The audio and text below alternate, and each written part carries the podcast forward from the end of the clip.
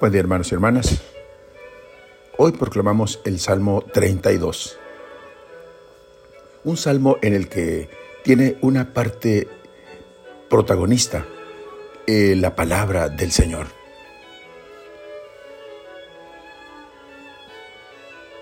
El salmo comienza con una exhortación. En ella se invita a los justos, a los hombres honestos, a alabar a Dios con el canto en el templo. Los motivos de esta entusiástica alabanza, del cántico nuevo y de los vítores a Dios son la salvación que el pueblo ha experimentado a través de la palabra creadora del Señor y la manifestación divina en medio de él, ejercida con justicia y misericordia. La parte central del himno está articulada en tres estrofas. En la primera se celebra la palabra creadora. Él lo dijo y el mundo surgió. El versículo 9, Él habló y todo fue creado. Lo ordenó y las cosas existieron. Todo lo que Dios realiza sigue proceso. Primero, concibe un proyecto de amor en su corazón y después lo realiza según su voluntad. Lo sigue personalmente y lo lleva a su culminación. Así sucede con el control de las aguas limitadas por el mar, símbolo del caos y del mal. Pero aunque el mundo sea limitado, el Creador lo conserva en la existencia. La segunda estrofa exalta la palabra providente y operante de la historia humana. Mira, se fija, observa a todos los habitantes de la tierra entre todos los habitantes de la tierra y las distintas naciones con sus proyectos que él mismo acompaña y sobre los que vela, eligió a la nación de Israel, cuyo Dios es el Señor, el pueblo que él se eligió como heredad. En la tercera estrofa se establece un diálogo entre la dimensión cósmica y la histórica.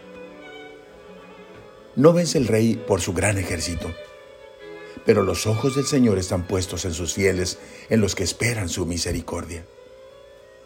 Venga, Señor, tu amor sobre nosotros, como en ti pusimos nuestra confianza.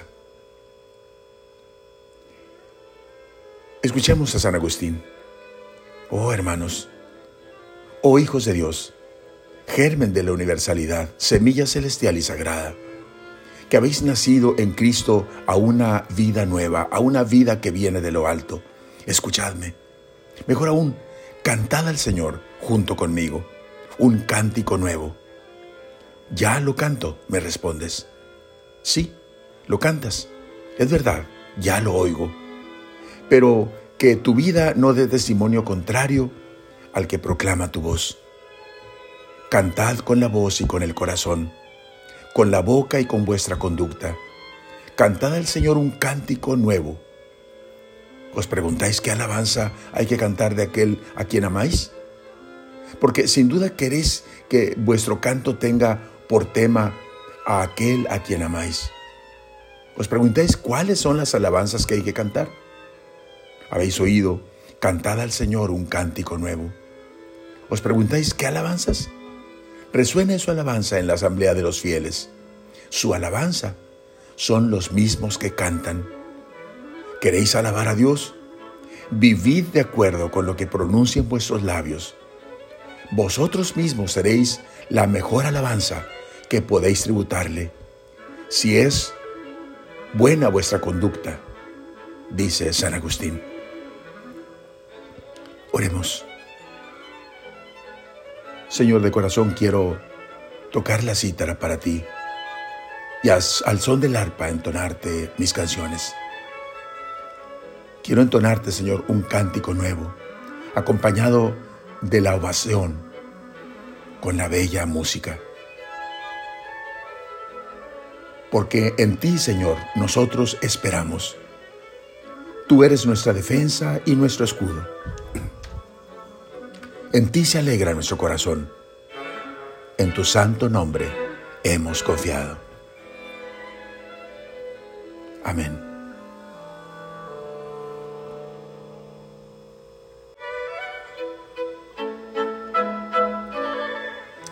La bendición de Dios Todopoderoso, Padre, Hijo y Espíritu Santo, descienda sobre ustedes. Amén.